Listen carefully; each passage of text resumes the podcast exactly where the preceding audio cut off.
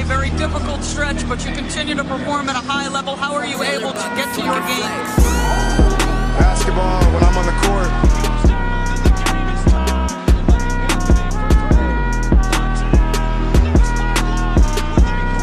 Rebecca, in the future, when you interview me, can you please take off your damn heels?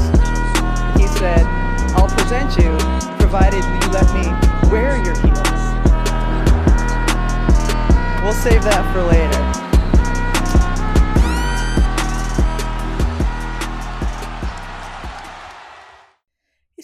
Ar mais um episódio do NBA das Minas. Eu sou a Drica Evarini e serei sua host para hoje. Lembrando que esse podcast está disponível na Aurelo, Spotify, iTunes, Castbox e demais agregadores, sejam eles quais vocês usarem. Nos sigam nessas plataformas e não percam as novidades do NBA das Minas.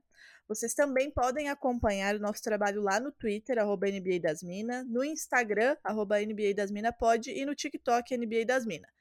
Nessas redes sociais vocês vão encontrar vários conteúdos e também a cobertura em tempo real dos jogos desta temporada. Não esqueçam também de nos seguir aí para receber todas as notificações. E vamos aos cupons de desconto, né? Se você quer comprar aquela jersey que você namora há muito tempo ou alguma dessas jerseys novas dessa temporada, lá no Monza Imports é só chamar ele aí no privadinho que tem desconto para você que é ouvinte e seguidor do NBA das Minas. Na Odyssey, nossa parceiraça também tem desconto com o cupom NBA das Minas, tudo em maiúsculo. Lá vocês têm acesso à nossa linha exclusiva e também a várias outras aí relacionadas a basquete e ao que mais vocês quiserem e gostarem. Vocês podem ser nossos colaboradores na Aurelo. Para isso é só acessar Aurelo com dois L's.cc barra NBA das Minas, escolher lá um plano que cabe no seu bolso e no seu gosto e receber vários conteúdos exclusivos aí que são direcionados para os nossos apoiadores. Tem texto, tem newsletter, tem episódios especiais de séries especiais, então, e é claro, tem sorteio também. Então não perde tempo, Orelo com dois L's.cc barra NBA das Minas. Tem dica de aposta também, todo dia tem dica de aposta lá na KTO, que é nossa parceiraça também. Se você ainda não é cadastrado, é só acessar kto.com. No primeiro depósito você tem aí um valor de bônus, é só utilizar a NBA das Minas no cupom também tudo em maiúsculo, você ganha 20% em cima do primeiro depósito e pode aproveitar todas as dicas aí diárias de aposta do NBA das Minas lá no nosso grupo do Telegram, no Twitter, no Instagram. Então tem dica aí a dar com rodo. E em época de Copa do Mundo tem aposta casada também para vocês aí que gostam de apostar em futebol e em basquete. E não acabou porque lá na Centauro também tem desconto. Sendo aí nosso ouvinte, nosso colaborador, nosso seguidor, é só acessar as nossas redes sociais que o NBA das Minas também te dá desconto na Centauro. Lembrando que a Centauro tem milhares de coisas relacionadas a esporte, é tênis, é roupa, é tudo que você pode imaginar. Então acesse as nossas redes sociais, acesse o site da Centauro e aproveite. E hoje, hoje eu tenho uma companheira diferente aqui, que a gente, eu não, eu não sei se a gente já gravou algum episódio juntas, só nós duas. Se não, a minha memória não tá muito boa nessa reta final de 2022, depois de absolutamente tudo ter acontecido na minha vida nesse ano. Mas eu estou aqui com ela, Caroline. Boa noite, como é que você tá? Tá curtindo aí esse climinha de Copa do Mundo, NBA, tudo acontecendo? Se a sua memória não é boa pra lembrar, a minha é pior ainda. Porque depois de eu virar cliente VIP do Covid, eu não tenho mais memória recente, né? Então fudeu, Eu né? não- Porque as duas aqui consigo. acabou. Acabou. Não há memória mais aqui nesse podcast. Eu tô bem, é um grande surto esse momento de Copa do Mundo NBA, um surto positivo. Nosso episódio sai amanhã, mas é, a gente tá gravando no dia anterior, tem Brasil, então acompanha as nossas redes sociais, como a Drica falou, a gente tá fazendo apostas diárias, juntando Copa do Mundo e basquete lá na KTO. Hoje, inclu- inclusive, temos um green com um jogo da Espanha, o Morata marcou, a gente colocou é, mais cedo essa proposta de aposta lá, tava com uma odd bem boa, 2.35, então quem pegou, pegou e conseguiu dar uma bela lucrada. Tô bem, é um clima muito bom que acontece de 4 em 4 anos, né, mas com a sensação de que vai emendar até junho pra festa junina, né, porque mais pra frente tem várias, próximos meses tem várias coisas acontecendo. É maravilhoso esse clima de Copa do Mundo. Eu amo, amo, né? Eu sou apaixonada por futebol. desde sempre.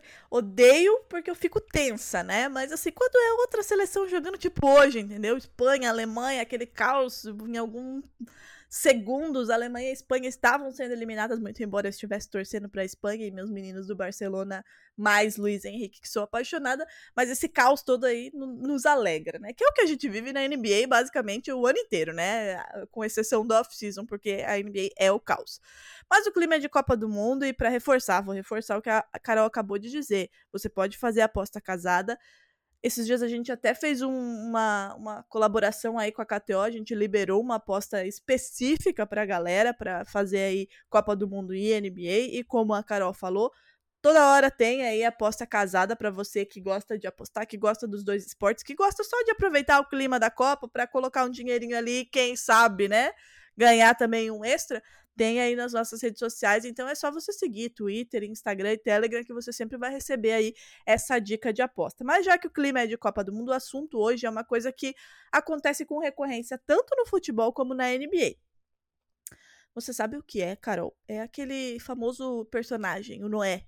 Ou seja, aquele jogador que entrega absolutamente tudo enquanto o time não corresponde. E a gente tem vários exemplos no futebol e na NBA.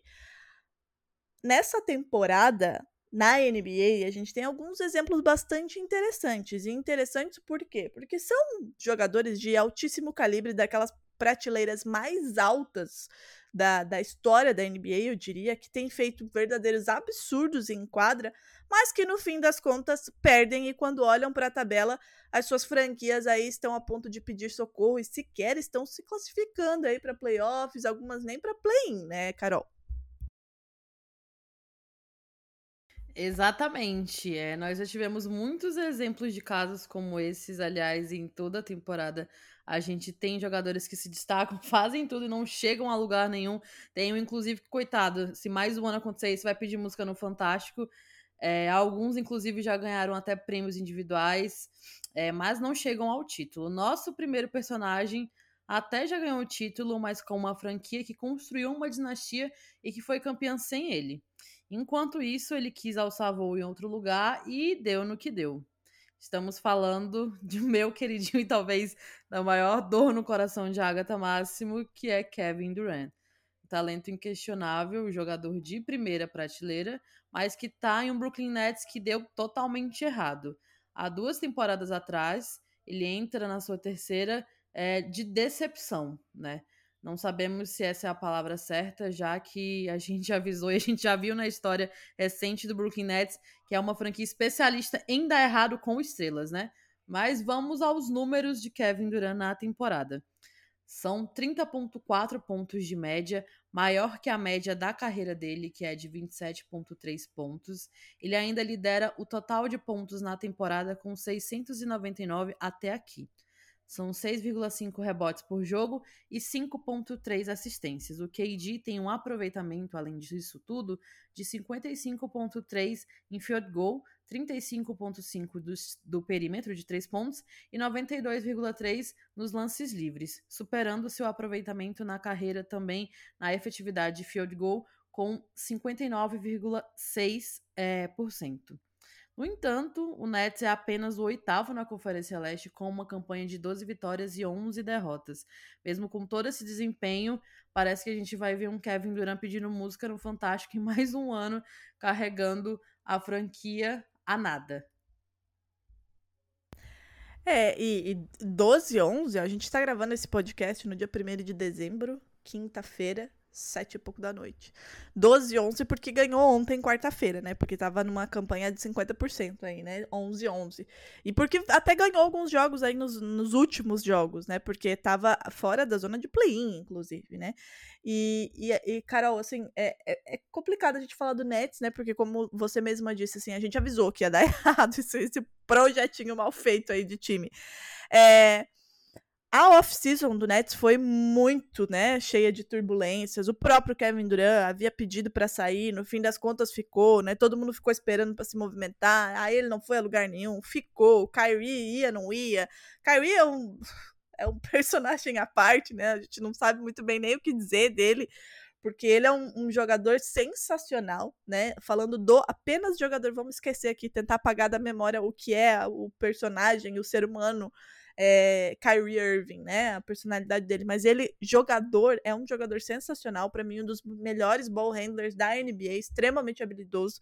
A gente sabe do que ele é capaz, mas é, é uma bombinha relógio, assim, né? Não consegue depois que saiu do Cavs, né, é, da, da, asa de LeBron James, não consegue ter uma temporada inteira sem problemas é, no Boston Celtics, né, implodiu o vestiário, é, fez o que fez em um time que tinha sido montado para ser campeão. Tudo bem que aquele time teve vários problemas, né? A lesão do Gordon Hayward, enfim, mas foi muito tóxico.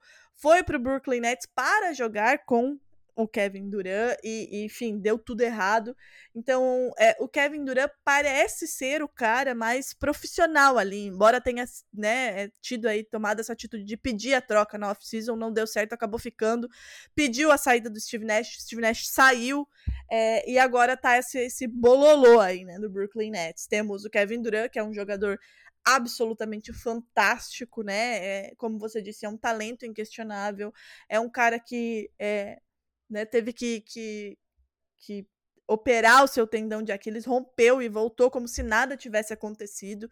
Está fazendo uma temporada superior à sua, à, à sua carreira. Então, assim, está numa ótima temporada. E, e ele sempre entrega, né, Carol? É um, um, jogador, assim, que a gente não tem o que dizer. A gente pode falar também da personalidade dele, né? Ele tem aquelas rixinhas, é o cara que faz é, perfil fake para ficar discutindo no Twitter. Hoje em dia ele não faz mais isso, né? Ele discute com o dele mesmo, mas é um cara que vai sempre entregar. Só que o Brooklyn Nets não entrega, né? Não entregou com James Harden, não está entregando com Ben Simmons, é, com Kevin, é, com Kyrie Irving. Então é um time montado de uma maneira estranha, né? E, e a gente falava isso lá atrás já e avisava justamente por isso, né? Porque se desfez de todo mundo para trazer aquele que era para ser um Big Tree, né? Que nunca foi esse Big Tree. E, e agora as coisas é, é, viraram uma bola de neve, porque continuou errado, né? E aí entrou nessa temporada com todos esses problemas de um Kevin Durant que não queria estar ali, de um Kyrie Irving que também não queria estar ali, de um Ben Simmons que a gente não tinha nem certeza que ia voltar para quadra, voltou, mas, né, nessas condições. E aí o time não anda, muito embora tenha começado a vencer agora, né? Venceu aí um, um, um jogo ou outro e, e tá com uma campanha de vitórias agora neste momento superior a de derrotas, mas é apenas o oitavo, é, o oitavo numa conferência leste que tá cada vez mais forte, né? É, hoje iria para o play-in, hoje mas até pouco tempo atrás não estava, não estava na zona nem de play-in. E aí, quando você olha para uma Conferência Leste que tem o Boston Celtics voando, que tem o Milwaukee Bucks que está sempre lá em cima, e a gente sabe da qualidade desse Milwaukee Bucks, que tem o Cavs que vem sendo regular, que tem o Miami Heat que está com problemas, está ali atrás também, mas a gente sabe que é um time muito bom. Então, assim, é, existem muitos times que são mais estáveis, que não tem um Kevin Durant, que não tem esse talento fora do comum, e eu tô falando aqui, não tô falando de um Celtics que tem o Jason Tatum fazendo temporada de MVP, que tem, é, que tem um Bucks com o Yannis Antetokounmpo, não. Tô falando de times, sei lá, como o Bulls, por exemplo, né? Que tem aí os seus, seus talentos, mas não tem um jogador completamente fora da curva. E aí a gente olha para um Nets é, nessa situação, inclusive atrás do seu Toronto Raptors, né, Carol? É, o que, que você acha que, que deu errado e você acha que o Kevin Durant é capaz de pelo menos levar esse time para os playoffs de maneira direta? Ou acha que o Nets, apesar disso tudo que a gente falou aqui, dessa temporada fantástica que o Kevin Durant está fazendo até aqui, é, não vai conseguir uma, uma vaga direta para os playoffs, vai ter que brigar no play-in mais uma vez? Vamos em partes. Enquanto você é, pontuava muito bem o que você falou, não sei nem por onde eu começo, na verdade, mas assim, vamos de Kevin Durant. é, defende, nesse, defende o homem. Nesse último mês, o, o Nets, no mês de novembro, só venceu, assim, equipes realmente é, de destaque. As únicas equipes que venceu foi o Blazers e o Grizzlies. A maioria das partidas contra outras equipes, que se a gente olhando né, no papel em termos de estrelas e tal, e todos os jogadores que tem, o Nets perdeu, na verdade. Né? Então ele não tem um desempenho forte nem contra equipes que teoricamente ele deveria ser melhor, né? Por ter justamente Kyrie Irving e Kevin Durant. É, o Durant já tem 34 anos. Eu imagino que ele vai jogar mais umas três temporadas, né? É, é um jogador muito difícil de você tirar do Nets pelo preço alto que ficou inflado no mercado, graças ao grande cara de prensa do Rudy Gobert, né? Que acabou com o mercado da NBA na off-season, graças a esse poste. E não vai dar nada, né? Detalhe. Exato. Mas isso aí é tema para outro podcast.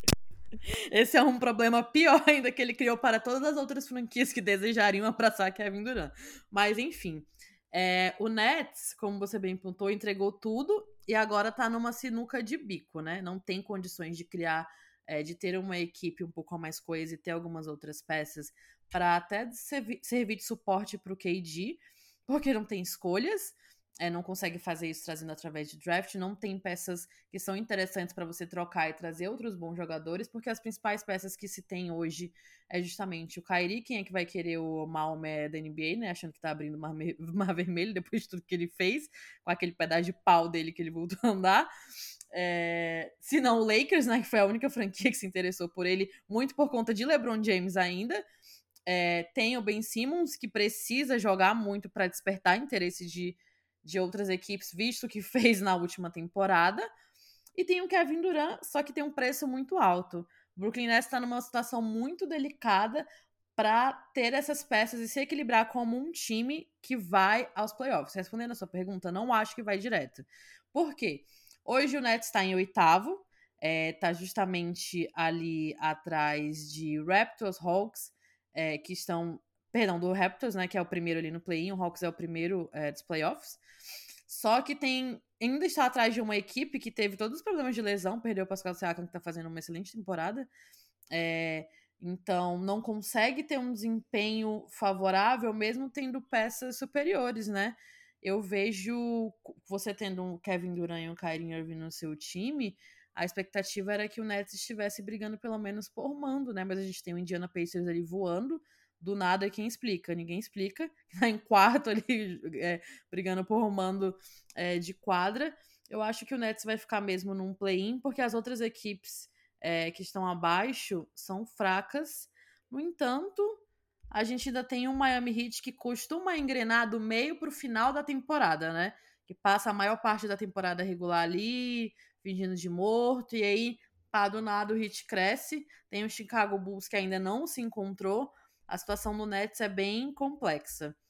É, falando sobre o Kyrie Irving, é um o nosso Kanye West do basquete, né? A gente estava falando isso antes de começar a gravar, mas é uma situação bem complicada, porque tudo se desenrolou dessa forma muito por conta dele. A temporada passada o Kevin Durant ficou à frente do Nets a temporada inteira sem o apoio do Kyrie, porque ele não quis e não quer tomar a porcaria da vacina.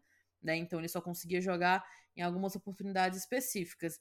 Isso cansou durante a temporada o Kevin Durant, que teve problemas de lesões, quando chegou ali no play-in para tentar uns playoffs, não tinha mais é, condições para isso, né? Já estava muito cansado devido ao fluxo de jogos da NBA.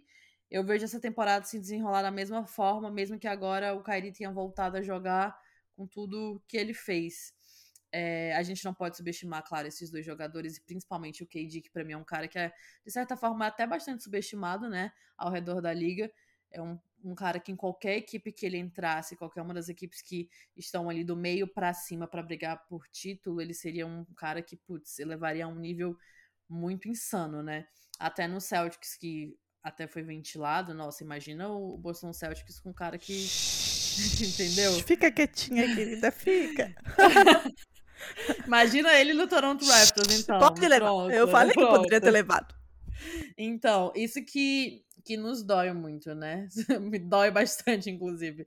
Sobre a saída do Steve Nash, é, defendendo o Kevin Durant agora, claro, eu não vejo como um erro ele ter pedido a cabeça do Nash, do Nash, porque a gente viu que nos anos que esteve como head coach não fez nada de tão útil, né? Não fez nada, nenhum trabalho que fosse assim de destaque. Ele tinha estrelas, três estrelas na mão e ele não, mesmo assim não conseguiu fazer um trabalho de destaque. Foi um cara que é um, foi um excelente jogador, mas entrou nessa transição para já virar head coach, acho que muito sem preparo. Então, esse pedido do Kevin Durant eu vejo como totalmente normal. O pedido da saída também, o que me pegou bastante foi o fato dele não sustentar isso, né? Porque talvez hoje ele estaria numa situação diferente, é, quem sabe brigando por um, um mando de quadra e com uma equipe muito forte à frente, né? As equipes que se interessaram por ele, como o Kevin se interessou, né? O Celtics, o Raptors, o Grizzlies tinha um pacote muito interessante, mas não foi para frente. Imagina essas equipes com a adição de um cara que é geracional. As pessoas agora estão usando geracional para tudo, mas geracional é um Kevin Durant, sabe? É bem, fico bem triste por ele, de verdade. Bom, sobre a ida dele para o Celtics, eu não quero falar sobre esse assunto, entendeu? Não quero, não queria, continuo não querendo, continuo ficando aí com o meu Jalen Brown e morrerei com ele e com o meu com o meu trio. Mas é, concordo com o que tudo que você falou, quase tudo, né, tirando essa parte aí do que citou o meu time, então hoje não é hoje que falaremos de Boston Celtics, mas acalmem vossos corações porque esse momento está chegando.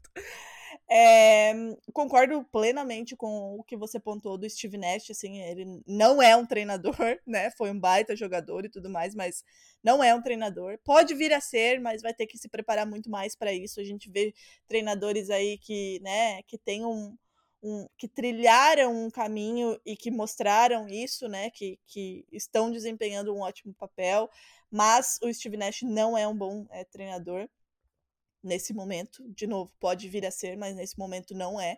E tinha que lidar com muitas coisas nesse, nesse Brooklyn Nets, né? Com é, talentos geracionais, sim, mas com egos gigantes e todo esse problema que ele não conseguiu lidar, né? Não conseguiu fazer o time jogar, render dentro de quadra e ainda não conseguiu lidar com todos os problemas que se desenvolveram é, em um time que tinha tantas personalidades aí para serem Lapidadas não porque já são caras mais cascudos, né? Mas para serem é, organizadas e encaixadas para que o time conseguisse andar, né? Então deu errado, a montagem foi errada, se desfizeram de jogadores que estão indo muito bem em outras franquias e agora vão ter que lidar com esse problema, né? Até poder aí é, reconstruir de algum ponto em algum momento, como várias outras franquias estão fazendo, fizeram cagada e estão é, precisando aí, né, fazer essa reconstrução e estão fazendo, né? O Nets vai ter que ir por esse caminho em algum momento, não sabemos quando, e enquanto isso não acontecer, vai continuar dando errado em algum momento, que a Durant também vai encher o saco, né? Já encheu o saco aí na off-season e vai embora quando for possível para vencer, porque ele faz isso, né? Ele pega suas malinhas e vai para onde ele pode vencer, mas ele que vira essas malinhas para longe de Boston. É só isso que eu peço. Eu esqueci de falar uma coisa que você ah, falou agora que, agora que você falou do, dele ir embora. Só para fechar o assunto Kevin Durant, gente, eu adoro Kevin Durant fofoqueiro, discutidor de Twitter.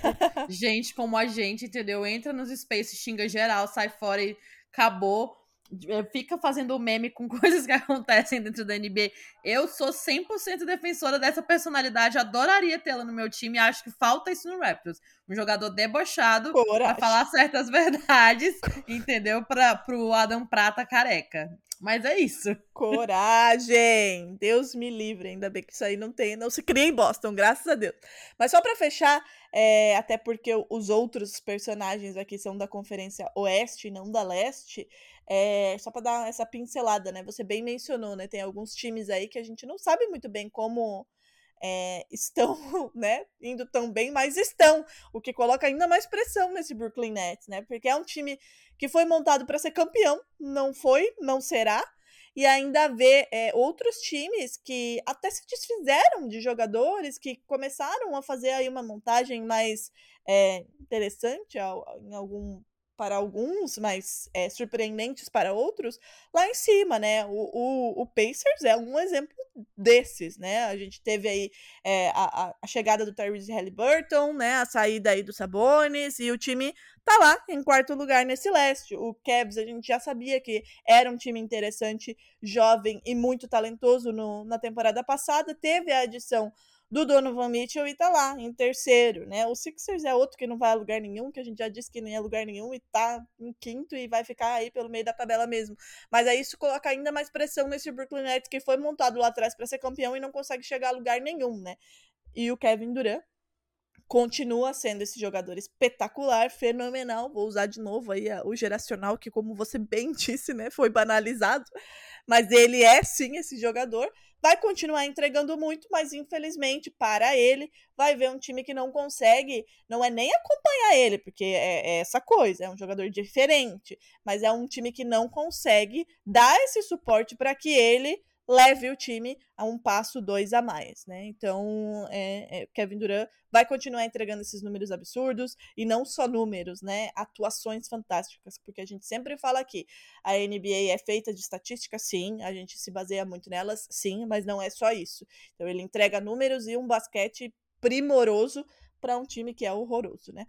Mas fechamos aqui, né? O primeiro personagem. Vamos para o próximo. Temos quatro. Um jogador que ainda, vejam bem, ainda não ganhou título, mas é uma questão de tempo, principalmente se ele picar a mula de onde ele está e carrega o time é o tesouro, né? O tesouro de Agatha Máximo. Estamos citando muito a Agatha Máximo aqui, né, Carol? Porque ela tá viajando. Não, sabe, não faço a menor ideia de onde ela está nesse momento. A última vez que nós tivemos notícias dela, ela estava o quê? Na Colômbia, né? Ela tá voltando dos Estados Exato. Unidos. A última vez que soubemos estava na Colômbia. é. Não, mas é um ponto. As pessoas veem isso acontecendo não sabem o sofrimento que foi a nossa vida no mês de novembro, né? Olha, não sei, eu, eu graças a Deus que acabou, porque, gente, sério. Tudo que gente... poderia ter acontecido aconteceu em novembro. A gente tem que gravar um podcast falando do que acontece de ruim na nossa vida. Meu Deus. Eu acho que seria um episódio infinito. Meu Deus. Olha, novembro, novembro, não prometia nada, mas porra, entregou tudo que tinha de ruim. Mas vamos lá, vamos falar de Luca Doncic. Ele tá liderando a corrida pelo prêmio de MVP eu vou botar um asterisco nesse liderando aqui, mas um gigante asterisco, porque vocês sabem muito bem quem é que tá em segundo e deveria estar em primeiro, mas tudo bem, é assunto para outro podcast também. Ele já foi eleito, né, o Rookie of the Year, tem aí esse título esse prêmio individual no, no, seu currículo, entre outros, né? Isso na NBA. Na Europa a gente não vai nem começar, porque senão a gente vai ficar aqui o podcast inteiro só falando que ele já conquistou. É All-Star, mas não tem um time, né, gente? Convenhamos. Não tem um time. Tem um time, mas não tem um time que preste, pelo menos. Em nono, mas no Oeste, o Dallas Mavericks tem uma temporada parecida com a do Nets. São 10 vitórias e 10 derrotas. Então tá nos 50% aí de aproveitamento. É, e tem atuações monstruosas no bom sentido do tesouro aí do Luca Doncic. No último, diante do atual campeão, o, o Golden State Warriors, na noite de quarta-feira, terça-feira, o Doncic anotou mais um triple-double, né, mais um, porque não foi o primeiro. Foram 41 pontos, 12 rebotes e 12 assistências. As médias dele até aqui também são assombrosas, melhores do que as da sua carreira. São 33,5 pontos de média, a melhor da NBA, com a segunda maior pontuação total, com 630 46 pontos, são 8,8 rebotes e 8,6 assistências. A quarta melhor marca da liga em assistências é a do Luka Doncic. E a eficiência, a porcentagem de eficiência é de 55,8%. O Doncic é ainda o quarto em steals, com quase dois por jogo. Ele igualou, gente, nesse, nesse jogo contra o Warriors, ele igualou o número de partidas com pelo menos 40 pontos. Foram 20. Quem tem esse número também? Dirk Nowitzki, né? Que é ídolo aí máximo do Dallas Mavericks, virou inclusive nome de rua em Dallas. Então são 20 jogos para cada um com pelo menos 40 pontos. Lembrando que Luca Doncic tem apenas 23 anos e essa é apenas a sua quinta temporada na NBA, ou seja, ele tem muito tempo para fazer muito mais coisas. Nos últimos oito jogos, o Luca Doncic fez mais de 20 pontos em todos eles, teve três de mais de 40 pontos e três triple-doubles nessa sequência aí de oito jogos. Tá bom para você, Carol Naed, esses números de tesouro? Bom não tá, né? Porque quem sabe sabe que eu não gosto dele, né? Não, tá bom, ok, você não gosta. Esqueça que é Luca Doncic. Se você olhasse só para os números, tá bom ou não tá? Então, mais do que bom, só que uma andorinha só não faz verão, já diria nossas avós, né? Não tem condições, mesmo ele estando nesse nível absurdo de jogos, é, dele conseguir levar esse Dallas Mavericks a algum lugar. No ano passado a gente viu ali o Luca é, e amigos, que eu acho que a franquia devia se chamar Dallas Luca, né? No caso, não, não é mais Mavericks. É, tentar chegou até a final de conferência, né? Mas foi barrado justamente por um Golden State Warriors que tem uma equipe, que é um banco, que tem um coach, que é uma instituição que desenvolve e projeta muito bem a sua franquia. Perdeu só para o campeão da temporada, Drique Varini, que chore bem muito. Mas falando do Mavs... A vingança está a caminho, querida. E tá a galope. Cuidado pra não cair. Como é o nome do negócio do cavalo que fica ali na pata? Nem sabe o que é, querida. Não vai ter, ca... não vai ter queda. Vai, continua aí o raciocínio. Para de citar o Celtics, que não é o tema do rolê hoje. é, os jogos do Dallas dependem muito do Luca. Não só em pontuação, mas no clima é, que ele se impõe dentro dessa partida. É, quando o Luca começa com um desempenho um pouco apático e a equipe é, adversária consegue encaixar uma boa marcação e limitá-lo, os jogadores do Mavis ficam perdidos em quadra e não conseguem desenvolver é, uma melhor forma de jogar sem o Luca. Claro que ele, como franchise player, vai fazer falta é, na franquia numa situação dessa. Mas alguns nomes, principalmente um nome como Spencer Dinwiddie, que veio do Wizards para ser justamente essa segunda peça de segurança, tirando inclusive a vaga de titular do Tim Hardaway Jr., que era esse aumento de segurança do Luca, não vem funcionando com a constância que deveria funcionar. Ele oscila muito nas partidas, né? E isso tem um peso muito grande nos resultados do Mavis. É, o Luca tá fazendo uma temporada bizarra, assim, eu acho completamente justo ele estar nas discussões para MVP, mas o Dallas Mavericks precisa de mais. Não tem um elenco de apoio, é, tirando o Dewey, se a gente for olhar os jogadores que estão ao redor do Luca, outro que veio, veio do Knicks para justamente ser essa bola de três de segurança e ser um desafogo, que é o Reg Bullock. Tem jogos incríveis que ele pontua como ninguém do perímetro, mas tem jogos que ele faz uma cesta e some o resto da partida inteira. Fora as outras peças remanescentes dessa equipe, como o. Gente, Maxi Kleber, esqueci o nome do outro. Finney Smith, lembrei. Finney Smith, que são peças que ficaram no Mavs, é, estão no Mavs há algumas temporadas e não rendem, e não são peças atrativas para o Mavs conseguir fazer trocas.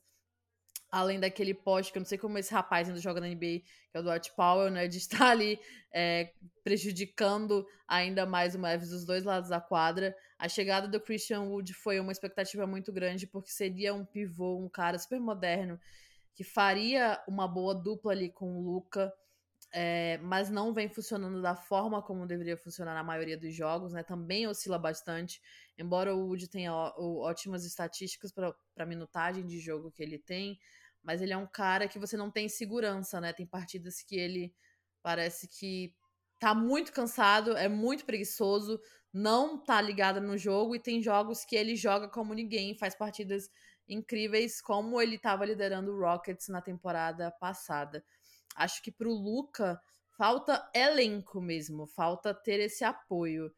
É, o Nets, né, no, com o KD, tem alguns outros problemas maiores de extra-quadra mesmo, porque ele tem, querendo ou não, um Kyrie Irving do lado dele.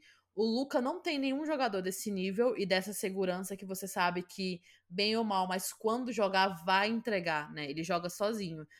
E no lugar do Dallas Mavericks eu já estaria ficando atento sobre isso, porque em algum momento, é, por mais que ele queira, né, seguir o mesmo nível de carreira do Dirk e, e ser aquele cara dessa franquia por anos e anos e ter essa lealdade, mas em algum, alguns momentos isso cansa, principalmente na NBA moderna, né, que você tem muitas trocas é, de equipes com maior facilidade. Do Lucas sair do Mavs é, por cansaço mesmo de uh, realmente não chegar a um local que é o que ele almeja. A gente já vê algumas temporadas ele sempre tendo problemas de lesões, principalmente no ombro, né? Não, não tô fazendo isso para comparar o fato dele carregar, não, mas ele tem muito esse problema do fim pro começo dos playoffs no ombro, né? Tem umas três temporadas já que essa lesão dele aparece e prejudica ainda o desempenho dele. Então, esses excessos, é, minutagem muito alta em quadra, não ter esses apoios prejudica bastante até uma continuidade de trabalho dele dentro do Dallas. É, quando a gente fala de minutagem, é, a gente tá falando de realmente minutagem alta, né? Ele fica 39, 40 minutos em quadra, né? E ainda assim não é suficiente, como você é, é, falou. Ele é importante porque ele entrega números, né? Poxa, no, no jogo contra é, o, o Golden State Warriors, que né? Milagrosamente aí o Dallas venceu, mas a gente vai falar do Warriors também aqui nesse, nesse episódio. É, foram quase 40 minutos, né? 39 e 16. E dos 116 pontos, 41 foram do Doncic. Além dele, apenas o Tim Hardaway é, fez 22 e o Spencer Dinwiddie fez 14 dos, dos titulares, né? É, dos cinco iniciais aí do Dallas nesse jogo. O Finney Smith fez apenas seis e o Dwight Powell, que eu sinto aí um rancor, né, de Carol Naege, tem quatro, fez apenas quatro pontos, né, do banco, é, a gente teve aí o Green vindo com 13, então assim, ele carrega demais a pontuação, né, é ele que distribui as bolas, é ele que faz o jogo do Dallas, o problema é, o Dallas não de novo, assim como Kevin Durant, não é que não, não está no patamar do Luca Doncic, porque a gente está falando aqui, e de novo a gente vai usar essa palavra com, com propriedade, a gente está realmente falando de um talento geracional, de um cara de 23 anos que quebra recorde atrás de recorde, tanto no, no basquete europeu, antes de chegar na NBA, na seleção e na NBA. Ele quebra recorde atrás de recorde, ele é, faz partidas monstruosas, ele tá liderando aí a corrida pelo MVP e no ano passado já esteve nessa conversa. É All-Star e a gente tá falando de um cara que, de novo, tem 23 anos e está em apenas na sua quinta temporada na NBA. E a gente tá falando de jogadores que tem 10, 11, 12 temporadas aí, né, de NBA. Então é um cara completamente diferente que a gente tem a sorte de ter visto o comecinho da carreira dele como, né, é, é, um bebê e estar acompanhando aí toda a evolução dele. E ainda assim não é suficiente. Por quê? Porque o Dallas não tem elenco, não tem time. E aí, Carol, eu queria te perguntar, né? Você falou, não tem esse cara. O Spencer Dinwiddie era para ser, pelo menos, esse cara que pudesse desafogar um pouco tanto, né, a questão de, de fazer essa bola rodar, de pontuação, e até para permitir que o Luca pudesse sentar um pouco no banco sem ter a necessidade de mal sentar e ter que levantar, porque o time absolutamente morre sem ele em quadra. É, na temporada passada, a gente teve um Jalen Brunson que fez esse papel, que teve esse papel muito importante, inclusive quando o Luca é, sentiu essa lesão e teve que ficar fora de alguns jogos, né? De jogos importantes, inclusive. E o Jalen Brunson foi peça fundamental em é, classificações do Dallas na temporada passada. E rumou aí, né, para o Knicks. Você acha que é, o, o Don't está sentindo falta desse. Não especificamente, pessoalmente, do Jalen Brunson, mas de um cara que fizesse o que ele fez ano passado. Ano passado, não, temporada passada, foi esse ano ainda. Vamos tratar como ano passado. né? Mas, assim, acho que falta justamente esse escolta de segurança é, do Luca. Quando ele sentiu essa lesão, você brilhantemente falou em diversas oportunidades, o Jalen Brunson foi o cara que apareceu muito bem e tendo ali o Dewey dividindo isso com ele, fazendo partidas muito boas também. É, hoje ele não tem essa peça. Quem veio, teoricamente, óbvio, não é a mesma posição, mas foi o jogador que veio é, com esse nome também para isso. Era o Christian Wood, não não tá rendendo é, o, que, o esperado. Acho que o Luca sente muito essa falta, principalmente porque agora a responsabilidade de armação do time está cada vez mais na mão dele. Quando o Brunson estava na equipe, eles conseguiam dividir esse trabalho de organização do Mavis, que já não é tão organizado assim, né? Então, hoje ele sente falta desse escolta, ele tem peças que poderiam render muito mais. Você falou do Tim Hardaway Jr. com 22 pontos, mas em outras partidas ele mal entra ou quando entra faz dois arremessos de quadra e já assenta. O Luca não tem esse tempo de descanso, né? Ele pouco fica no banco, porque nos momentos que ele fica no banco, o Mev simplesmente desaparece e perde o rumo. Então, acho que falta realmente esse escolta, esse cara que não veio. Não consigo enxergar o Mavis fazendo uma movimentação até a deadline, porque justamente o que a gente falou do Nets também não tem tantas peças que são interessantes para serem trocadas, que despertem interesse de alguma equipe por ter aqueles jogadores. É, o Brunson foi pro Knicks por dinheiro, né? A gente sabe disso, porque, pelo amor de Deus, a situação do, da franquia New York Knicks é lamentável. Mas é, faltou, acho que também o interesse do Mavis de tentar manter esse jogador. Ele estava nesse último ano de contrato com essa possibilidade de sair e seria uma peça muito importante de se manter nessa equipe o Dinwiddie veio é, justamente na deadline, então mantendo esses três juntos, construindo a identidade dessa equipe durante o ano todo, durante a temporada regular inteira, talvez o Mavis estivesse numa condição melhor. Fato é. Ou o Dallas se mexe, essa temporada não vai lugar nenhum, né? Embora na temporada passada a gente também não desse muita coisa, mas como a gente tá falando aqui, tinha, né? Tinha para onde o, o, o Doncic olhar e sentir um pouco de segurança. Nessa temporada, até aqui, a gente não tem esse jogador. Não que dê essa segurança para o Doncic e para é, os torcedores do Mavs. E concordo com você, Carol, não acho que vá ter uma, uma movimentação tão impactante. Podemos ter alguma movimentação, mas não tão impactante a ponto de mudar esse panorama que a gente vê nesse Dallas, é, nesse Dallas Mavericks dessa temporada. Então, ou o Dallas se mexe numa próxima off-season, não necessariamente para transformar na, na, melhor franquia, no melhor time do universo, mas pelo menos para dar alguma coisa para o Don't, algum subsídio para que ele consiga fazer o time rodar e andar um pouco mais, ou talvez uma hora ele canse, né? Ele já disse várias vezes que, e, e, é da personalidade dele, né? Já foi assim no basquete europeu, de ser um jogador de ter essa coisa dessa fidelidade, né? Como a gente tem vários na NBA. Mas é um cara, de novo, que a gente tá falando de um talento que é um pecado um cara desse ficar numa franquia que não pode dar a ele um time competitivo para brigar por um título. E o Dallas hoje, nesse, nesse, nesse panorama, não consegue brigar por nada. Né? Então, torcemos para que. Quer dizer, torcemos mais ou menos, que eu não gosto de Dallas, me desculpe aí os torcedores do Dallas Mavericks.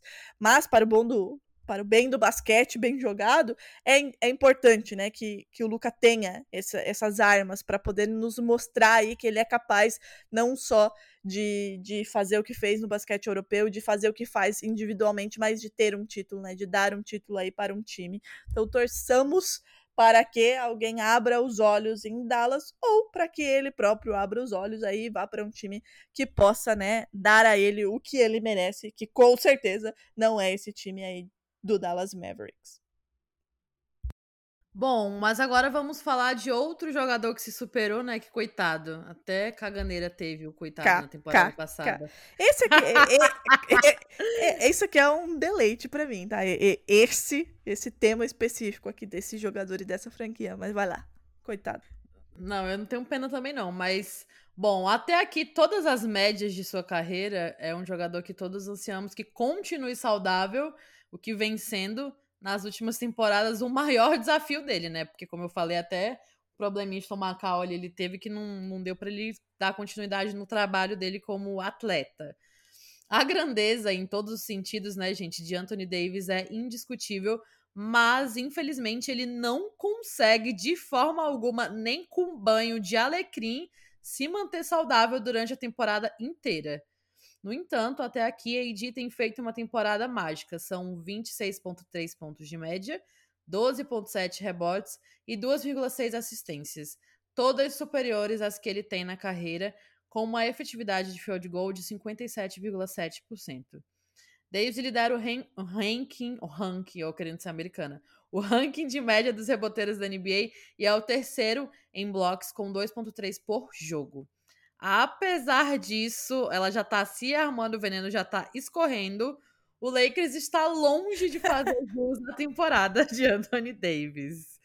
O time de LA tem oito vitórias e 12 derrotas e uma campanha pífia. É apenas o 13 terceiro no Oeste e tem a sexta pior campanha de toda a NBA. Então, o nosso Leicudo vai ou não vai? Depende para onde se vai, né, querida? Se for pro fundo do poço, já está lá, inclusive. Cara, o que, que a gente. Assim, vamos falar do Anthony Davis antes de falar do Lakers, né? E, eu realmente acho que o maior desafio, até para quem é muito fã né, do Anthony Davis, a Paola, se estiver nos ouvindo, vai concordar comigo. O Emerson também é ele se manter saudável, porque ele é um jogador fenomenal. Ele é completamente dominante no garrafão. Ele é realmente aquele jogador que te dá prazer de assistir, porque ele é muito bom, mas ele não fica saudável. E assim, graças a Deus que nesse começo de temporada ele está saudável, né? Ele não começou, acho que o primeiro e segundo jogo ele não jogou, e eu já pensei, porra, lá vamos nós, né? Para mais uma temporada que o coitado vai jogar, sei lá, 10 jogos. Mas ele não consegue ficar saudável. E assim, é, esse começo de temporada ele tá conseguindo. Depois desses primeiros jogos, ele, ele tá ali. Tanto é que tem feito ótimos jogos com essas com esses números, números melhores do que em toda a carreira dele. É, então, assim, é, esse é o maior desafio dele, se manter saudável, né? Porque a gente brinca, né? Brinca com um pouco de veneno. Ah, tem joelho de vida. É tipo o Gordon Hayward, né? Coitado, aquele lá também. É um azar, parou ali e ficou. E o Anthony Davis também. Mas é um cara que a gente quer ver saudável, né? Até porque nem na temporada que o Lakers foi campeão na bolha, é, né, com todos os problemas que a gente teve naquela temporada e adaptações, o Anthony Davis fez uma temporada inteira saudável, né? E, e o, o, desejo de todo mundo era ver ele jogando com o LeBron James, era ver ele carregando esse, esse, esse Los Angeles Lakers, porque a gente sabe que o LeBron James já tem 37 anos, tá fazendo hora extra na NBA para jogar com, com o filho dele mas ele não consegue ser esse cara. Mas não é que ele não consegue ser esse cara porque ele não é bom o suficiente se alguém acha isso, pelo amor de Deus, volte aí algumas casas e assista novamente. Mas é porque ele não consegue se manter saudável. Então, assim, oremos para que ele fique essa temporada saudável, para que a gente possa ver, né, o Anthony Davis fazer o que ele está fazendo até aqui. Mas não é suficiente. E não é suficiente pelos mesmos motivos de Luca Doncic e é, Brooklyn Nets com um agravante. Com um agravante o Lakers, esse elenco do Lakers, a gente também avisou aqui, é um verdadeiro Frankenstein, porque não faz o menor sentido esse time. Né? Começou aí, a, a, até ajustou algumas coisas, né? É, a volta do Dennis Schroeder deu um pouco mais de mobilidade para esse time, consegue fazer essa bola rodar mais aí nas rotações. É, o Russell Westbrook, quando ele tem a bola na mão, quando ele joga armando o time, quando ele não fica enfiado lá na zona morta para chutar de três, o que eu não sei qual ser humano que naquele Los Angeles Lakers acha que ele deve fazer isso, porque na carreira dele inteira ele não é esse cara, mas enfiaram ele lá achando que ia dar certo, obviamente não deu. Mas quando ele joga com a bola na mão, ele veio do banco em alguns jogos e o time jogou bem. Perdeu, perdeu, né? Jogou como nunca perdeu como sempre. Mas o time já deu uma evoluída, né? Então, assim, a gente percebe algumas coisas, alguns ajustes que né, podem, podem fazer esse time melhorar um pouco, mas continua sendo um elenco montado de maneira completamente equivocada, como foi no ano passado, como foi no ano retrasado, e assim vai. Lakers não chegou nos playoffs no ano passado por isso, porque não tem um time, não, não tem um. Não tem uma lógica nessa, nesse, nesse time, né? E a gente tá falando de um time que tem LeBron James que, ok, é LeBron James, todo mundo sabe de LeBron James, mas, gente, ele é um ser humano, ele já tem 37 anos, ele não vai jogar a temporada toda, vive machucado. O Lakers, inclusive, jogou e venceu com ele fora, não porque a lá seleção brasileira acham que joga melhor sem Neymar, não é isso. Mas é que o time consegue rodar melhor a bola. Porque se o LeBron James está em quadra, essa bola vai ter que passar pela mão do LeBron James, né? Isso é, isso é óbvio. Ele é o dono do time, foi ele que montou, inclusive, esse elenco. E a culpa do Lakers estar nessa situação é muito dele, mas muito dele, que escolheu com quem ele queria jogar e escolheu na, na base da broderagem. Ah, eu quero aquele lá, eu quero aquele lá, não fez sentido nenhum e o time tá nessa situação. Então, assim, é, respondendo a sua pergunta, o Lakers vai a algum lugar? Não vai. De novo, não vai a lugar nenhum. Deu uma melhorada, venceu aí uns jogos, mas ainda tá com 8-12, tá fora da zona de playoffs, tá fora da zona de play-in. E ouso dizer que pode ficar de novo fora até do play-in. Mesmo com Anthony Davis fazendo o que tá fazendo, né? O que é um pecado, né? Se a gente olhar pro basquete do Anthony Davis, é um pecado pelo Lakers jamais. Por mim, eles ficariam fora do play-in aí, ó, uns 10 anos para aprender a montar time. Não é nem por causa da, da, da rivalidade, porque eu sempre acho que rivalidade é, é legal quando os dois times se puxam para cima. Mas o Lakers é um time que não tá nem aí para montar time, né? Montar time é, consistente, para é, valorizar os seus talentos, para desenvolver os seus talentos, muito ao contrário do que fazem, por exemplo, Warriors e Celtics, né? Que, que tem como base o seu draft, que desenvolvem os jogadores e conseguem ter um time aí consistente, né? Um, a um médio longo prazo, que é o que vem acontecendo com as duas franquias nos últimos anos, o Lakers se livrou de todo mundo, mandou embora Brandon Ingram, mandou embora Zuba, que essa semana, inclusive, bateu o recorde aí de rebote, que eu nem sabia que era possível pegar tanto rebote no jogo, né? Já que a gente não viveu na época de Will Chamberlain e Bill Russell, mas o cara foi lá e fez, então assim, mandou embora todo mundo para trazer os caras pelo nome, obviamente, pelo que jogavam, mas para fazer um, um, time que não faz o menor sentido. Trouxe um Russell Westbrook que não joga na sua posição. Então, quando que isso vai dar certo? Não vai dar certo. Então, Anthony Davis está fazendo uma ótima temporada, uma temporada mágica. Rezemos para que ele continue saudável, para que ele continue fazendo isso, porque a gente gosta do bom basquete, mas o Los Angeles Lakers não vai a lugar nenhum pelos mesmos motivos de é, Nets e Dallas Mavericks, com o agravante de foi LeBron James que montou esse time, trouxe caras que têm nome, que têm história na NBA, mas trouxe e embolou todo mundo, fez um bolo que não faz o menor sentido e isso já está acontecendo, não é nesse, nesse começo da temporada, já é há duas temporadas. Pra gente encerrar, o grandiosíssimo Los Angeles Fakers consegue estar atrás do Oklahoma City Thunder, que tem meia dúzia de garoto que catou ali no meio da rua, né? Olha lá. São amigos do, amigos do Shea que estão jogando. Tirando o Ludort, a Agatha ouvindo isso vai ter um treco.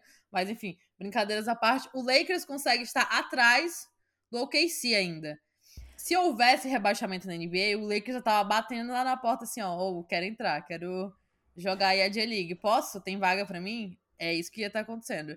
Eu concordo 100% que a culpa é do LeBron James e hoje em dia a gente ainda vê muitas pessoas relutantes a assumir isso, mas a culpa é de LeBron James. Foi LeBron James que quis esse time, foi ele que exigiu esses jogadores. Graças a Deus o DeMar DeRozan não foi para lá. Todos os dias eu agradeço a isso, pelo amor de Deus, porque ele estaria na situação de Russell Westbrook e não consegue ter uma vida, né? A, o extra quadra da vida desse jogador virou um inferno por conta disso.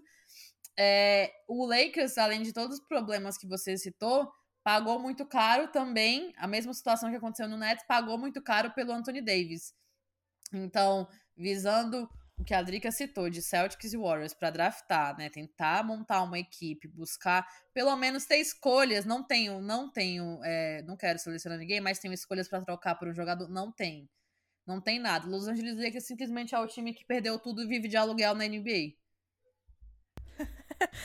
Anthony Davis é outro que queriam mandar para Boston, né? Porque é impressionante. Todo mundo eles querem mandar para lá em troca de Jalen Brown e Jason Taylor, queridos. Não vai acontecer, só isso que eu digo. É... E para fechar essa nossa lista, Caroline, impressionante esse último, nosso, nosso último personagem e a situação dessa equipe.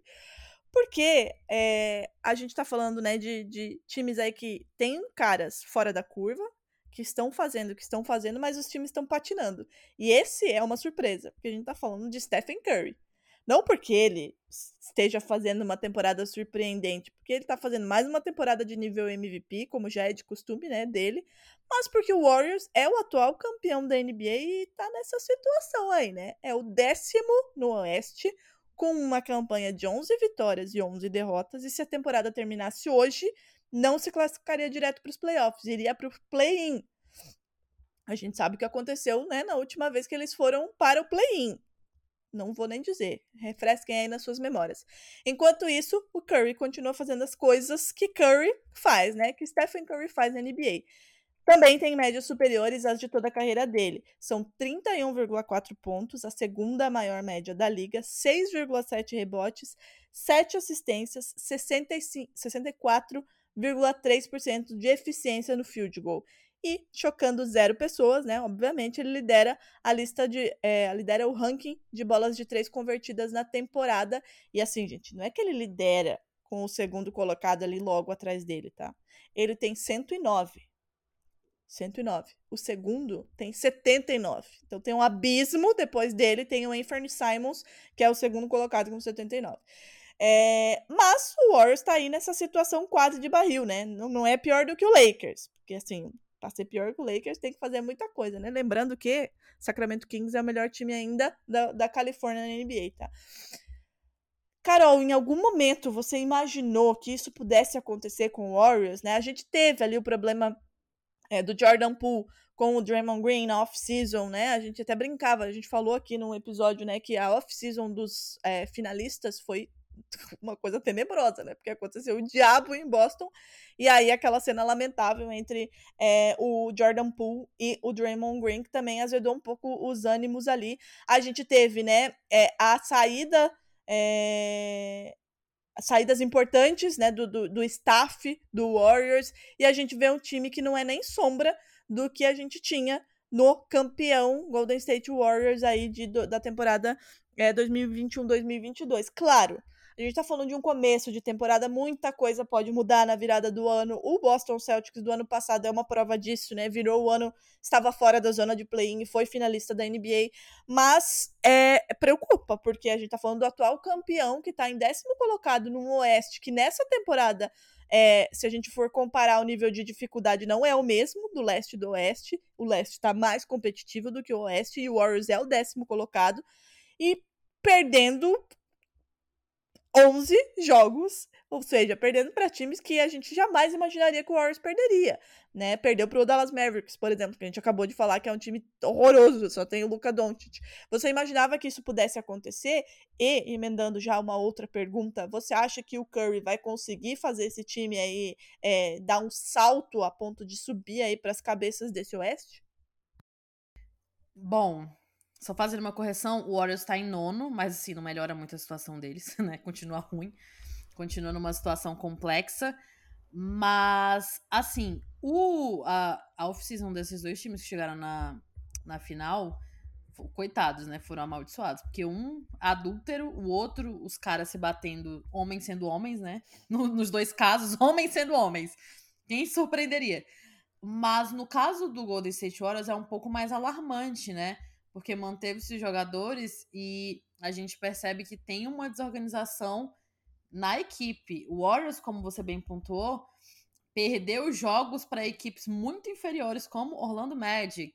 Perdeu um jogo para Orlando Magic e esses jogos de equipes que estão abaixo, de equipes que estão nesse momento de desenvolvimento perdidos no limbo, como o Magic é perdido, faz diferença no final, né? Porque você soma vitórias nessas partidas que vão fazer diferença lá na frente. No entanto, ganhou de algumas equipes importantes, mas jogou essas vitórias mais fáceis fora. O Curry, nas últimas temporadas, teve alguns problemas de lesão e sofreu muito sem o Clay Thompson com ele, né? Que sabemos o que aconteceu. Foram dois anos sem jogar e esse retorno dele é, vem até sendo melhor do que se esperava, né? Para as duas lesões que ele teve, que foram gravíssimas. Mas ainda continua sendo o cara que está sozinho nessa equipe. O que eu acho do Warriors? Que sim, vai ter um crescimento na segunda metade da temporada. É, porque querendo ou não, o Golden State Warriors, que a gente falou das demais equipes que não possuem, o Warriors tem essa base. O Warriors perdeu o Otto Porter Jr. para quem, né? Toronto Raptors, mas tem essa base de jogadores, perdeu alguns outros jogadores um pouco relevantes, tipo Damian Lee, mas enfim, ninguém liga. É, mas tem essa base de jogadores importantes para disputar playoffs, né? Ainda tem a sua base completa e está conseguindo desenvolver outras peças, como o Kuminga, que vem fazendo alguns jogos ok e sendo um cara da hora de se acompanhar vindo do banco. É, mas é um pouco preocupante pela questão da saúde do Curry. Ele nessas viradas de temporada, ele sofreu algumas lesões, né, que foram preocupantes até para ele disputar playoffs. Então, isso a longo prazo, e a gente já fala disso aqui há um bom tempo, com o fluxo de jogos que a NBA tem, com o número de jogos que a NBA tem, isso prejudica a equipe no pós-temporada, né, de qualquer forma, de uma forma ou de outra.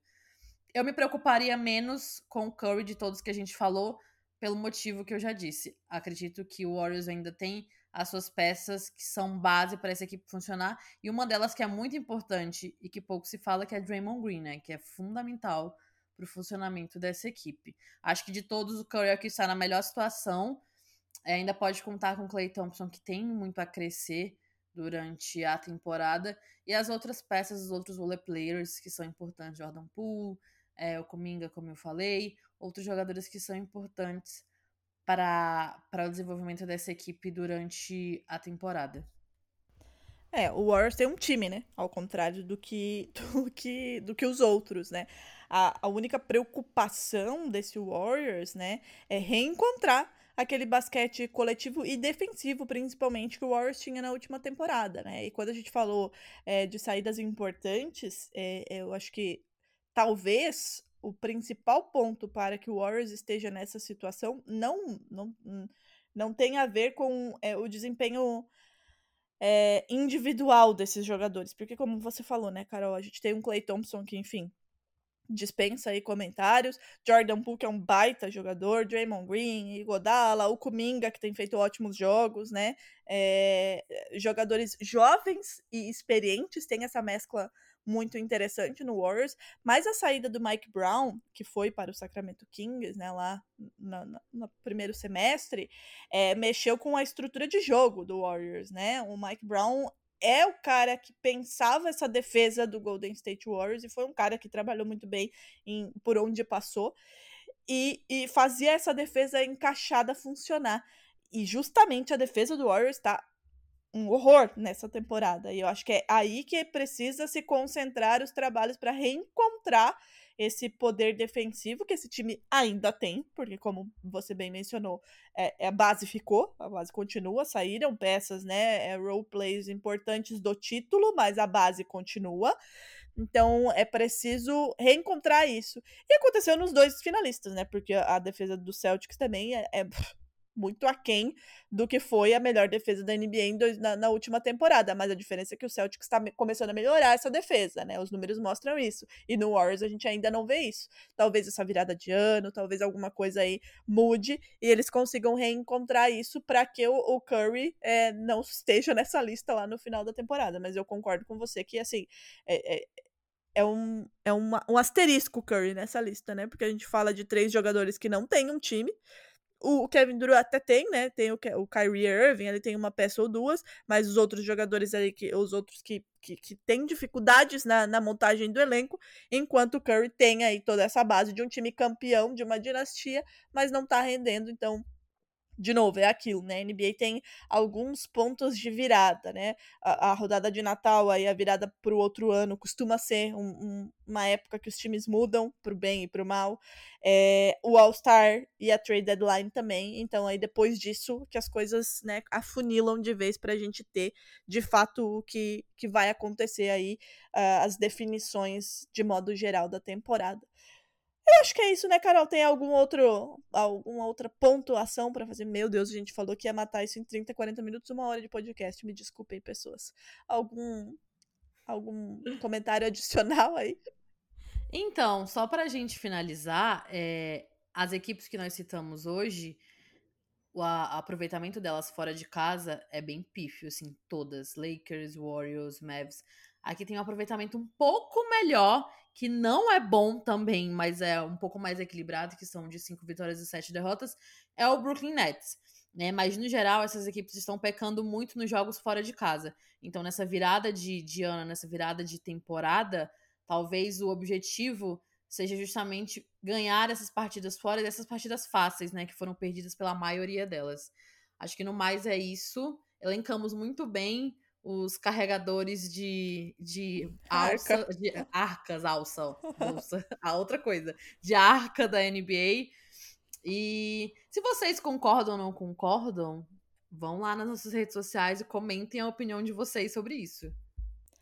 Verdade, a gente gosta de interagir às vezes, né? Às vezes a gente tá meio reclusa. Novembro mesmo foi o caos, como já disse Carol.